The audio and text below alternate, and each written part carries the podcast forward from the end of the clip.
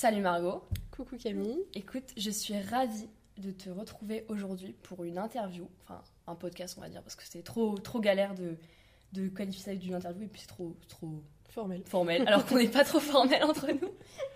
Euh, donc Margot, je l'ai rencontrée parce que j'ai candidaté, je sais pas comment on dit, j'ai Postulé. postulé, ouais, tout de suite, c'est mieux. Euh, j'ai postulé en tant que vendeuse pour Assis Violette et j'ai été prise cet été. Du coup, euh, Margot, on s'est connus euh, bah, via mon- ma candidature en fait. Et, et donc j'ai travaillé pendant deux mois et demi pour Assis Violette. Et puis on a fait une super team de meufs, on a fait du girl power à fond quoi. Mm. Et je me suis dit que ça pouvait être vraiment hyper- intéressant de t'interviewer pour, bah, pour que tu nous racontes euh, toi, euh, la boutique, comment t'as lancé ça, qu'est-ce qui t'a donné envie, raconter un peu vraiment ton expérience parce que du coup euh, je lance une série sur l'entrepreneuriat, mais l'entrepreneuriat avec un grand E, c'est-à-dire en mode pas que lancer son entreprise, genre entreprendre des projets dans la vie. Et je me suis dit que vraiment ton expérience, ça serait hyper intéressant à écouter. super. Donc, donc voilà, donc je vais te laisser te présenter tranquillement, comme tu veux. Ok, du coup je m'appelle Margot, j'ai 22 ans, bientôt 23. Et euh, j'ai ouvert Acide Violette euh, quand j'avais 20 ans, donc il y a deux ans, presque deux ans et demi maintenant. Ok. Ça, donc t'avais mon âge Euh, oui, quand t'as lancé exactement. Ok, trop fun. Et tu faisais quoi euh, avant Acide Violette Alors du coup, la première année où je suis sortie du bac, il y a eu le Covid. Moi j'étais en licence de médiation culturelle à la Sorbonne Nouvelle. Ok. Puis, euh, du coup, j'ai arrêté. Bah, Il y avait le Covid et en vrai, ça m'intéressait pas trop. Euh, de base, j'avais postulé au Gobelin en photographie et j'avais pas été prise. Du coup, c'était un peu ma solution de secours. Euh, le truc que j'avais eu sur Parcoursup et juste le nom me, me paraissait sympa, ça sonnait bien. Donc, je me suis dit que j'allais faire ça. Au final, ça m'intéressait pas tant que ça. Plus les cours en distanciel, c'était assez compliqué. Moi, je sortais d'un lycée euh, où on était vachement euh, materné, etc. Donc, j'avais pas vraiment l'habitude d'être lâchée dans la nature comme ça. J'ai pas réussi à avoir assez d'autonomie, on va dire. Et du coup, euh, j'ai juste réfléchi pendant un an à ce que je voulais faire. Et bah, je voulais ouvrir une fripe, mais ça a toujours été le cas en soi. Ça fait, je pense, depuis le collège à peu près que, que Ah je voulais ouvrir une fripe. Oui, j'ai fait mon stage de seconde euh, chez Mad Vintage. Non, c'est vrai Dans une fripe. Ouais, ouais, bien sûr. C'est fou. Ouais, parce que je voulais faire ça. Ouais, ouais, C'est- c'était la mode en plus, c'était Ah hype de fou. C'est trop fou. classe. Ouais. T'as fait ton stage de seconde chez Imagine Ouais. Et maintenant, c'est toi qui prends les stagiaires. C'est Exactement. fou comment ça a changé. Genre, Ouais, comment c'est tu trop t'as marrant. passé la, le cap, trop marrant. Ouais, et du coup, euh, en fait, pour euh, faire la fripe, j'étais pas du tout dans la mentalité euh, entrepreneur, etc. Juste, je me suis dit, et en demandant aussi euh, à des petites friperies indépendantes, euh, plus en province qu'à Paris, quand je posais des questions, mais comment vous avez fait ça, c'est quoi votre parcours, etc. Bon, évidemment, c'était plutôt des dames de 40-50 ans qui avaient fait plein d'autres trucs dans leur vie, etc. Mais il y en a plusieurs qui m'ont conseillé de faire une école de mode pour, on va dire, acquérir l'expérience nécessaire d'analyse du vêtement pour savoir placer le bon prix, etc. Donc je me suis dit, ok, je vais faire ça. Ok. Donc du coup, j'ai choisi mon école de mode, j'ai fait les portes ouvertes de plusieurs, j'ai été prise à plusieurs. De toute façon, c'est des écoles privées, donc euh, c'est pas non plus euh, très compliqué de Mm. d'être sélectionnée. Et euh, j'ai fait euh, un an du coup à Lisa Mode. C'était dans le 5e arrondissement. Il y avait encore le Covid, mais vu qu'on était une école d'art, on avait pas mal de cours en présentiel, donc c'était assez cool. Je pensais que j'allais rester. Enfin, dans ma tête, je faisais les trois ans et ensuite j'ouvrais mon, mon business, on va dire. Le truc, c'est que du coup, vu que c'est une école payante et que j'avais un prêt étudiant, euh, l'été, on a fini, je pense, en avril-mai, j'ai direct pris un, un taf euh, du coup pour euh, commencer à rembourser un peu mon prêt. Et j'ai fait deux expériences professionnelles en restauration. Et j'ai l'impression que ça m'a complètement changé ma vision de, de la vie, de. Comment dire Euh, Bah, de la vie du travail, peut-être. Oui, du travail en fait. Parce qu'avant, j'avais que fait des babysitting ou sinon, je gagnais beaucoup d'argent aussi sur Vinted. Donc, c'est pas vraiment des. Enfin, dans ma tête, j'avais pas l'impression de travailler quoi. Je me disais, je sais pas ce que c'est le monde du travail. Et d'ailleurs, j'ai eu hyper peur avant mon premier jour euh, en restauration. Je me suis dit, mais. C'est un truc de fou. Et en plus, déjà, c'est un truc de fou à 19 ans de pas avoir eu de vrai travail, je trouve. Enfin, tu vois, en vrai, je, je gagnais grave des sous. Ça faisait longtemps que je faisais des babysitting. Enfin, je gagnais En pas vrai, c'est un sous. travail. Hein. Oui, mais du Mais coup, t'es pas, dans, le monde du cadre. travail. En fait, t'es tu pas vois. salarié, quoi. Ouais. T'es dans un cadre où t'es autonome, juste Mm. tu dois bien t'occuper du gosse, quoi. Oui, c'est ça, et ça fait quand même euh, moins euh, appel à des logiques et des. Enfin, si, mais c'est plus des trucs instinctifs, euh, Ouais, je comprends. maternels et tout. C'est pas du tout le même mécanisme que genre quand tu travailles, que là tu dois vraiment prendre des, Des décisions. des décisions. T'as vraiment hiérarchiquement quelqu'un au-dessus de toi qui surveille tout ce que tu fais. Et en vrai, je, je dois dire que ça m'a complètement changé ma, ma vision du truc, quoi. J'ai l'impression d'avoir pris euh, trois ans de, de maturité juste en faisant, en bossant tout l'été. Et du coup, euh, je me revois encore. euh, J'étais en vacances avec mon père et on est en train de manger. Et il me dit Bon, alors, t'as hâte de reprendre les cours Donc, à l'école de mode, c'était dix jours après. Euh, et tout. Et en fait, je parle, je parle, je parle. Et toutes mes, en fait, mes pensées euh, dépassent, enfin, ma parole dépasse mes pensées. Et là, je m'entends dire En fait, je vais arrêter cette année parce que je pense que je vais ouvrir ma boutique maintenant. Mais vraiment. euh, Naturellement. naturellement et j'avais pas du tout intégré le truc. Enfin, moi-même, j'avais pas conscientisé que vraiment c'était ça que je voulais faire. Et euh, bon, bah, au début, c'était un peu dur de, de Ouais. faire avaler ça à toute la tu famille. m'étonnes. Moi, en plus, j'ai deux, enfin, j'ai un grand frère et une grande sœur qui ont 12 ans de plus que moi, qui ont fait des études. euh, Mon frère, il est ingénieur et ma sœur, elle a travaillé dans la mode et bon, elle a fait des études, elle a fait du droit aussi avant. Donc, on n'a pas forcément le truc de ne pas faire d'études, quoi. Surtout dans notre génération Ouais. je trouve que les médias et tout, euh, ils, ils font un peu flipper les, les parents et tout, genre, euh, ouais, cette personne a fait 5 ans d'études et Pourtant, elle elle n'a pas, pas de travail. Donc, euh, ouais, c'était c'était pas forcément facile de, de, de devoir euh, prouver comme ça, sans même moi savoir que j'allais y arriver, quoi. Donc, il y a une petite période assez, difficile enfin, assez difficile. Ouais, où c'était un peu compliqué de faire fallait tout le temps quoi. défendre son, Son petit bout de viande. son petit bout de viande au final. Son magasin, quoi. Exactement. Mais bon, en vrai, ça a duré genre une semaine et après, il y a eu comme un, espèce de. Ok. Tout le monde s'est dit, bon, ok, allons-y, laissons-la faire. Ok. Et euh, mon père m'a grave aidé à visiter les locaux et tout parce que il a, enfin, il a un peu eu des restos, des trucs comme ça. Enfin, mes parents, les deux, c'est quand même des. Des entrepreneurs? Ouais, des entrepreneurs dans l'âme en tout cas. Et enfin, je, ma mère, elle était en, en- elle est auto-entrepreneuse et mon père, euh, il travaille, euh, il est négociant en vin. Donc c'est que quand même des métiers où je pense que j'ai hérité de cette fibre entrepreneuriale. Ouais, peut-être. voilà. Et euh, j'avoue que les, les conseils m'ont pas mal aidé de choses. Bah, c'est vraiment pour le coup, tu connais pas du tout la vraie vie, quoi. Et là, on t'explique la vraie vie. Comment ça s'est lancé pour les locaux et tout ça tu Ouais, et bah en fait, euh, dès le début, moi je savais, enfin je visais à peu près un quartier où je savais qu'il y avait plutôt la clientèle pour Ouais. euh, ouvrir ce genre de magasin.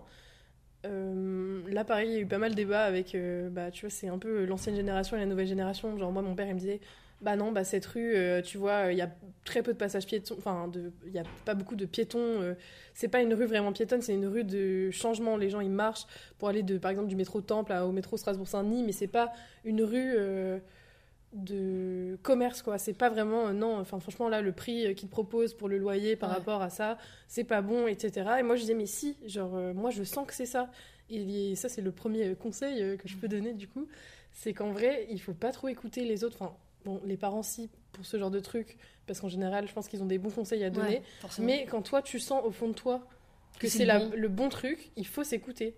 Et c'est là aussi que, bah, du coup, voilà, j'ai parlé un peu de ma famille, euh, mais il y a aussi eu mes amis, du coup, je leur ai dit que j'allais arrêter euh, les cours euh, pour faire ça. Bon, il y a eu plein de réactions positives, mais en fait, dans l'ensemble, même si je pense que les gens ont, ont plutôt cru en moi, en vrai, je, enfin, on m'a pas non plus dit euh, meuf, euh, fonce, c'est une idée de malade. Enfin, il y a très peu de gens qui m'ont dit des trucs comme ça. C'est plus en mode faut faire attention et tout. Et c'est ça aussi le, le truc quand t'entreprends, c'est qu'il faut pas écouter euh, les avis des autres. Et les peurs des autres au final. Oui, les peurs des autres exactement, genre qui reprojettent sur toi alors que t'as rien demandé, même si c'est tes amis et que tu les adores. hein, mais je pense que l'aventure entrepreneuriale, c'est vraiment euh, quelque chose que tu fais pour toi et tu le fais pas pour la reconnaissance des autres et tu le fais pas pour écouter les avis des autres. Tu le fais pour toi, tu dois essayer tout seul.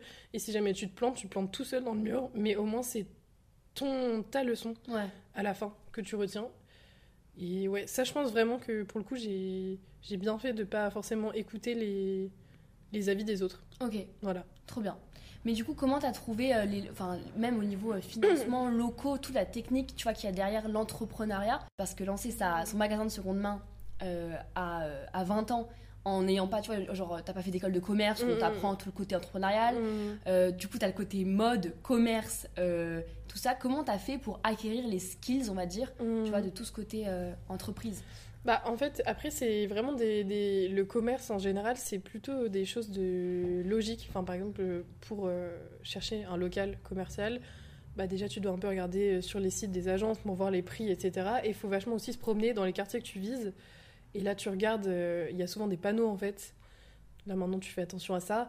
Il y a des panneaux à louer et tel numéro de téléphone. En fait, il faut directement appeler, il faut pas se prendre la tête. Donc là, c'est sûr que si tu as une phobie du téléphone, du téléphone, c'est mort quoi. Enfin, c'est, faut vraiment appeler tout le temps. Tu passes ton temps au téléphone à appeler des trucs et l'agent immobilier qui va te dire que bah, genre c'est ce prix-là, euh, c'est cette surface-là. Tu notes tout, tu répertories tout euh, dans un truc. Tu demandes une visite si jamais euh, ce local-là il est pas dispo. Il faut vraiment prendre aussi ce petit réflexe de qui est au final très utile de dire ok ben moi je cherche dans ce quartier avec cette surface.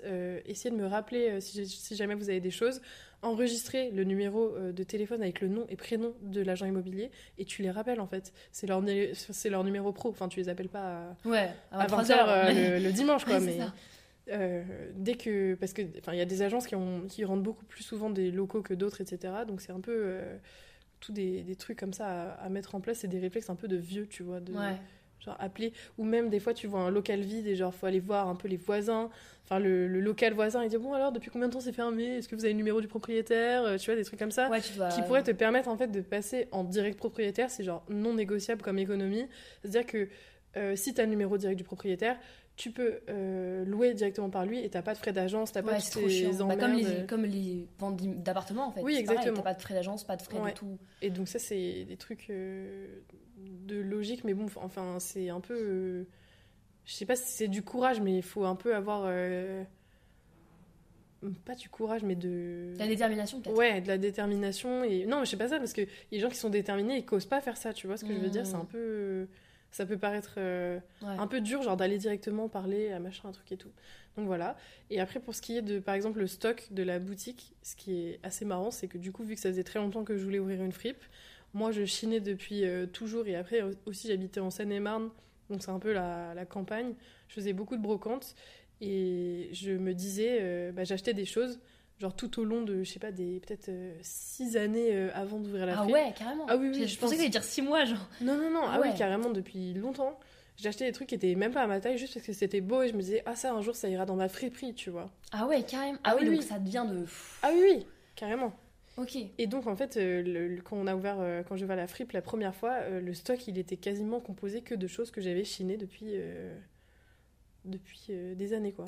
Et des vêtements à moi, enfin en plus euh, c'est un peu la panique au début tu es là euh, tu, tu, viens d'acheter les portants, tu mets les portants à boutique, ils sont tous vides, tu dis mais combien il faut de vêtements pour, pour mettre tout ça quoi. Enfin pour remplir tout cet espace. Et au final et bah voilà, j'ai vendu le stock qu'il y avait là et après c'est ça a continué. Ouais. Ça a continué. Et c'est quoi les galères auxquelles tu as fait face par exemple pour toi où c'était vraiment quand tu as ouvert la boutique ou même au fur et à mesure mm. tu vois des années, c'est quoi les, les galères que tu as eu, tu vois? Euh, bah, en vrai, il y a beaucoup de galères administratives. C'est pas du tout des trucs auxquels tu es préparé dans la, dans la vie en général euh, quand tu es jeune comme ça. Enfin, moi en plus, j'ai même pas fait ES, tu vois. Ouais. J'ai fait L, donc enfin, je sais pas, mais moi j'ai l'impression qu'en ES, ils ont quand même appris certains non, trucs. Moi, je trouve euh, pas. Moi, j'ai fait, ah ouais. enfin, moi, tu vois, j'ai fait le nouveau bac, donc j'ai fait éco et, ah tout, mais non. Ah ouais Putain, moi je pensais que vous aviez quand même appris des trucs un peu de. On a vraiment la microéconomie, la macroéconomie, enfin ça n'a rien à voir. En mode, c'est vraiment l'économie en mode euh, en mode virtuel, pas, tu vois, en mode pas. Euh, oui, pas palpable. Pas palpable. c'est pas les papiers que tu Et c'est vraiment bête parce que mm. je trouve que il a un gros manque, je pense, au lycée mm. où on devrait faire un truc en mode administratif. Ah oui, carrément. Une matière administrative, en mode mm, juste même les impôts, euh, le, tout ça, tout ce qui est cotisation sociale, enfin les trucs de base que tout le monde doit payer un jour ou l'autre et que tu ne sais pas, si t'as pas les parents qui sont derrière toi et qui t'expliquent, bah ça, ah, mais oui, carrément. tu galères. Moi, si mes parents ils, ils m'aidaient pas pour des papiers administratifs, je serais en mode. Putain. Ah non, mais vraiment, ça c'est sûr. Et même moi, bah, du coup, il y a plein de fois où juste tu te retrouves au téléphone, que ce soit avec euh, le comptable, le banquier, euh, l'assureur, euh, l'agent immobilier, ils te disent un mot, tu ne l'as jamais entendu. Je suis enfin, là, j'ai pas d'exemple comme ça, mais des fois, il y a des trucs, on, me parlait de quelque chose et t'as mais aucune idée de ce que c'est. Du coup, je devais noter les trucs, appeler mes parents. Et en plus, enfin, en tout cas, mon père, il est pas forcément hyper administratif.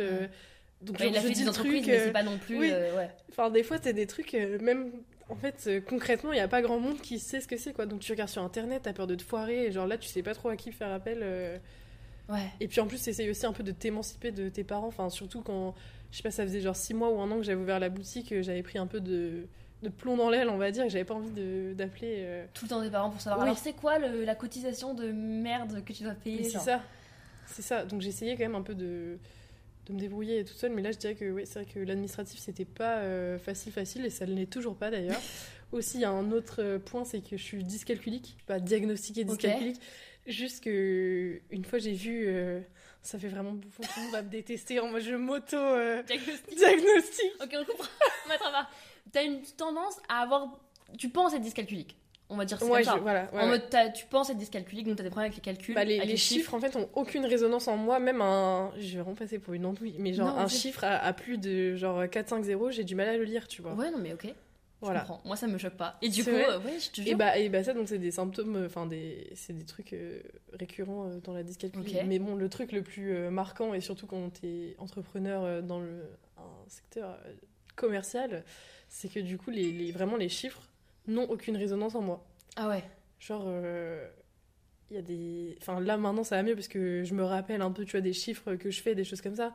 Mais il y a quand même des. Des. Des chiffres, genre, si on me les donne comme ça, si je les compare pas aux autres et que genre, je suis pas en train de noter, que je me pose et tout, j'ai un peu du mal à. à analyser, quoi. Ouais, je comprends. Alors que j'ai quand même remarqué, du coup, euh, en travaillant avec d'autres gens, que c'est un truc assez acquis chez tout le monde. Ouais, mais c'est en vrai, si t'as des problèmes, c'est comme une dyslexique, tu vois, ils arrivent pas à lire, bon bah. oui, voilà, c'est Ou les disent. euh, Ils arrivent pas à lire. Non mais c'est horrible, je suis une connasse sur ça. Non, ils ont du mal à lire. Pardon, euh, respect à tous les dyslexiques. Je ne veux, je ne veux faire du mal à personne. Je ne veux blesser personne. On n'est pas là pour ça. Non mais je veux dire, donc euh, ou les, euh, ou ceux qui sont les dys, euh, tu sais, qui ont du mal à fermer. Dyspraxique. Ouais, et tout. dyspraxique, voilà. Tu, donc en vrai, moi ça me choque pas. les dyscalculiques, ok. Oui, voilà. Bon d'accord. Après, euh, dans d'autres galères un peu plus, euh, je veux dire, euh, sociétales, patriarcales même, du coup, c'est encore une fois assez marrant, mais quand tu entreprends et quand t'es dans un milieu comme ça de, de commerce, tu te rends compte que genre toutes les personnes à qui tu as affaire sont des mecs. sont des mecs de genre 50, 50 ans ans. et plus qui sont pas forcément agréables à côtoyer en fait et qui surtout eux ça leur fait pas forcément plaisir euh, de t'adresser de la parole ils ont pas une estime innée pour toi enfin je veux dire avant que tu ouvres la bouche et même une fois que tu as ouvert la bouche euh, Mm. ils sont pas Ouais, Il y a un machisme, tu trouves dans ouais ouais ah oui, ils sentent pas obligés de te respecter quoi et bah il y a un machisme dans l'entrepreneuriat il y a juste un machisme dans la vie Tout quoi court, ouais. Mais et dans jusque là, t'es dans la vraie vie et Ouais, t'es ouais. dans le vrai machisme. Et donc, c'est pas forcément hyper agréable de. de bah, d'avoir des, des expériences comme ça où t'as l'impression que on te prend pour une. euh, Bonne conne. Ouais, pour une conne, vraiment. T'es... Et puis surtout, on c'est pas qu'on te manque de respect, mais on- ça se voit qu'on te respecte pas en fait. Je sais pas comment dire. Ouais, ils sont condescendants quoi, dans leur Ouais, ils ton. sont dans leur- condescendants. T'as des, des expériences comme ça que t'as vécues tu Bah, il y a plein d'expériences en fait, et ça aussi, c'est. Je, je suis fière, euh, je pense que c'est une belle preuve de maturité de ma part, encore une fois, parce que du coup, on a euh, déménagé la boutique. Enfin, j'ai déménagé la boutique de rue Notre-Dame de Nazareth à République euh, à 38 rue de la Folie-Méricourt dans le 11e, si jamais vous voulez venir nous voir. Eh, venez, c'est parfait. ça fait la pub en même temps. bien. Voilà, exactement. Et du coup, euh, quand j'ai déménagé la boutique, j'ai dû revisiter plein, plein, plein de locaux. En plus, c'était pas forcément prévu. Enfin, moi, j'avais pas vu venir que j'allais euh, devoir partir du local à ce moment-là. Donc, on était un peu pressés. Et je savais, dû aux expériences de la première fois, que les agents immobiliers, voilà, c'est pas forcément facile. Et je voulais aussi avoir un avis extérieur de toute façon. Donc, j'ai dit, j'ai demandé à mon père de m'accompagner à la plupart des rendez-vous, encore une fois. Et, euh, et bah, à la plupart des rendez-vous, les agents immobiliers ne m'ont pas adressé la parole et ils Ah parlaient ouais. que à mon père. J'aurais pensé que c'était lui le. Non, ben non, ils savaient très bien que c'était moi. Ouais, ouais, mais en mode, ils étaient en mode, bon bah elle, pff, c'est Oui. la petite, c'est la petite, la petite gamine et on va parler à son daron quoi. Oui, oui, exactement. Et enfin, même mon père disait, leur disait, euh, bah, c'est à elle qu'il faut parler, euh, Putain, trop chiant. c'est à elle qu'il faut s'adresser, c'est son projet, c'est son entreprise. T'avais un an d'expérience derrière toi, c'est pas comme si euh, t'avais pas d'expérience oui, du c'est tout, ça. tu, ça, ça venait de commencer quoi. Et c'est ça, et en plus, euh, moi j'avais quand même l'impression d'avoir pris. Enfin, si, j'ai quand même vu une énorme différence entre la première fois où j'allais voir des agents immobiliers et là, cette fois-ci, je, je trouvais que j'avais quand même beaucoup plus d'assurance. Et là encore maintenant, j'en ai de plus en plus. Et ça, c'est un truc qui, au final, c'est vrai que ça vient avec le temps. Bah, J'ai eu beaucoup de fois la discussion parce qu'au début, t'as vraiment l'impression d'être un bébé euh, dans la nature, quoi. T'as l'impression que tout est super compliqué, en fait, de, de parler avec les adultes. Enfin, c'est bête, mais. Ouais, ouais. t'as l'impression que eux, ils voient que tu fais juste semblant d'être une adulte et que t'es pas vraiment une adulte.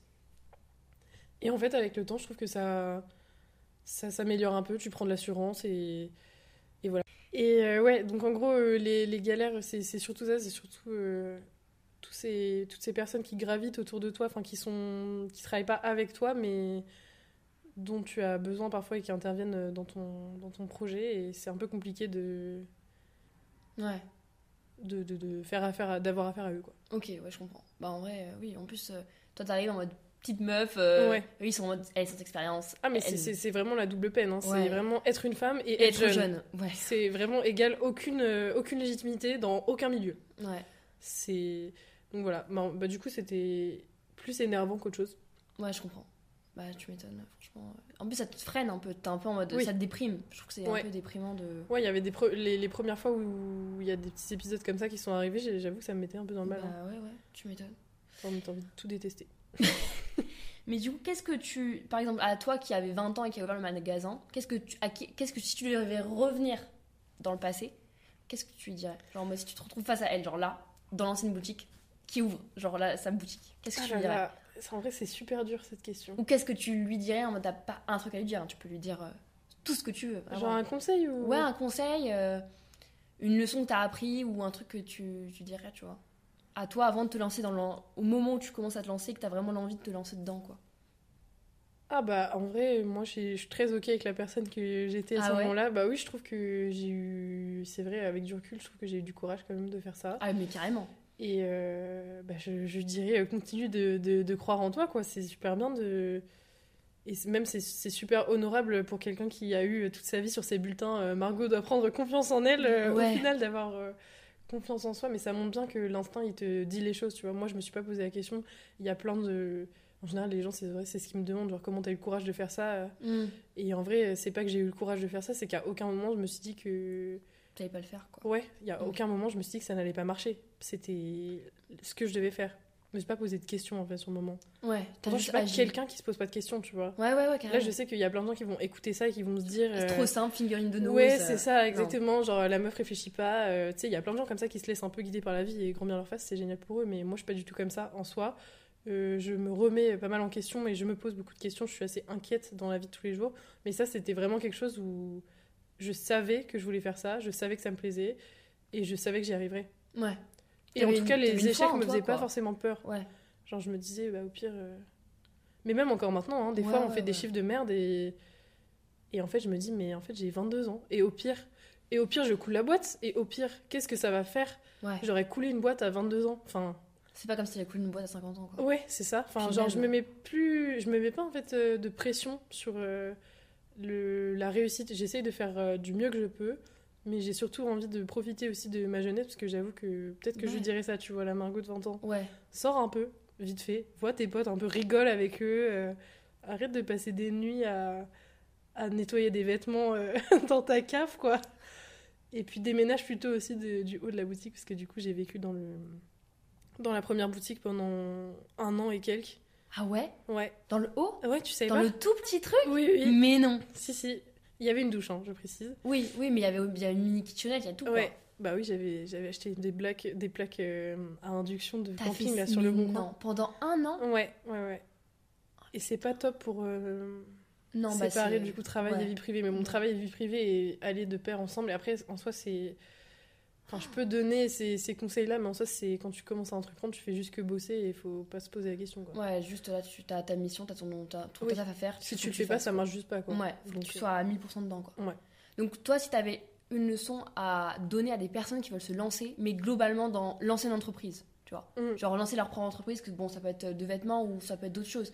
Tu dirais aussi, genre, euh, parce que je repense à ce que tu disais au début, c'est-à-dire euh, croire en soi, Ouais. l'instinct un peu, et Mm. pas trop croire en les autres, ou t'aurais Ouais, chose à non, dire pas, aussi ouais, pas écouter euh, forcément les avis des autres. Enfin, sauf. euh, Mais en fait, tout le monde a, Ah, Un avis à donner. a, hein. a un avis à donner, une expérience à partager. Et en vrai, ça peut être intéressant, mais je pense que dans le processus.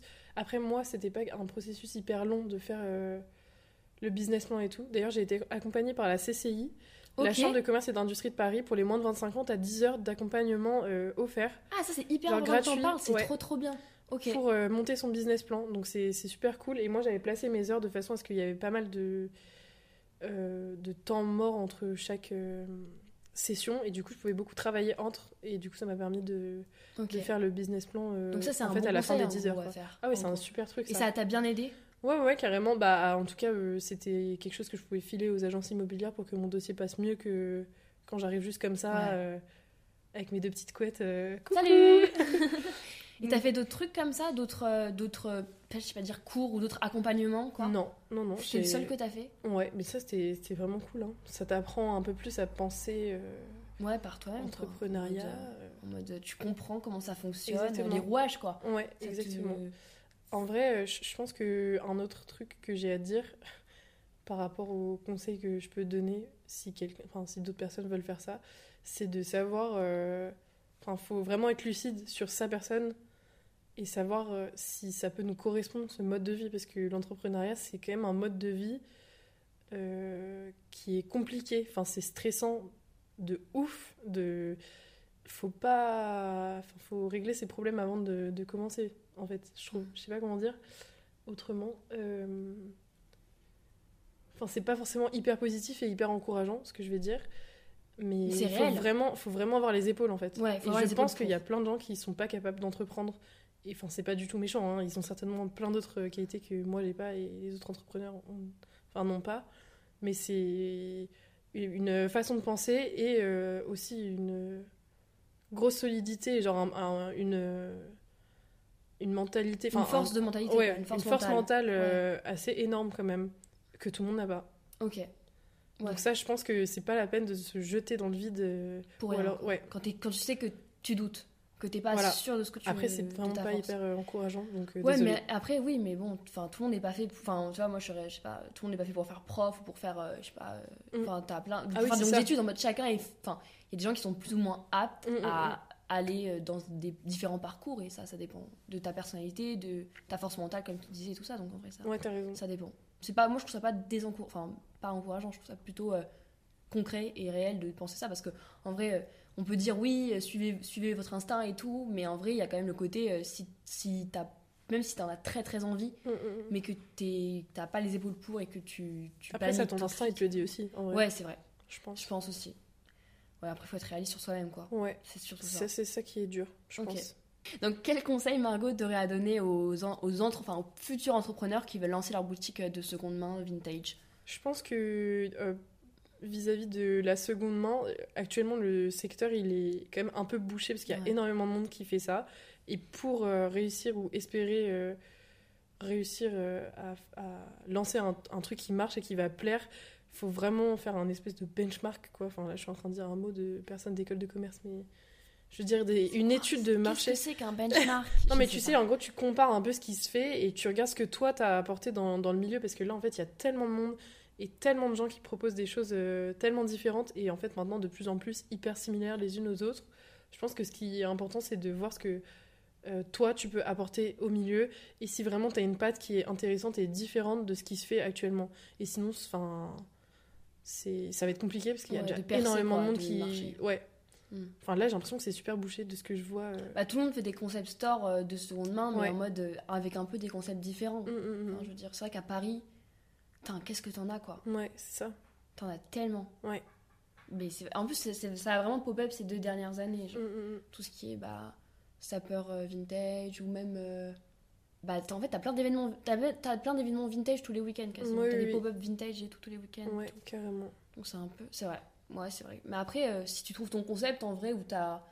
t'as Oui, comme c'est ça. tu dis. euh, Ah, carrément. Non, mais oui, c'est ça. Les gens qui ont un, une, euh, un vrai univers, euh, quelque chose à proposer, une sélection différente et tout, moi, je pense que ça peut marcher. Et donc, faut se lancer, quoi. Ok, C'est ça mon conseil. c'est ça ton concept. Lancez-vous.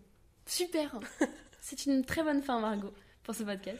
Écoute, je te remercie d'avoir accepté cette interview. J'espère que euh, ce podcast vous aura plu et que, bah alors logiquement, je devrais le poster en premier parce que j'en ai un autre sur la série entrepreneuriat, mais il va sortir plus tard au final parce que y a un- ça va dans la lignée de la personne qui le fait. Bon, c'est hyper compliqué ce que je raconte, mais celui-là, celui-là sortira en premier. Donc j'espère que ça vous plaît, cette nouvelle série, et on se retrouve bientôt pour de nouveaux épisodes. Merci Margot Merci, Camille.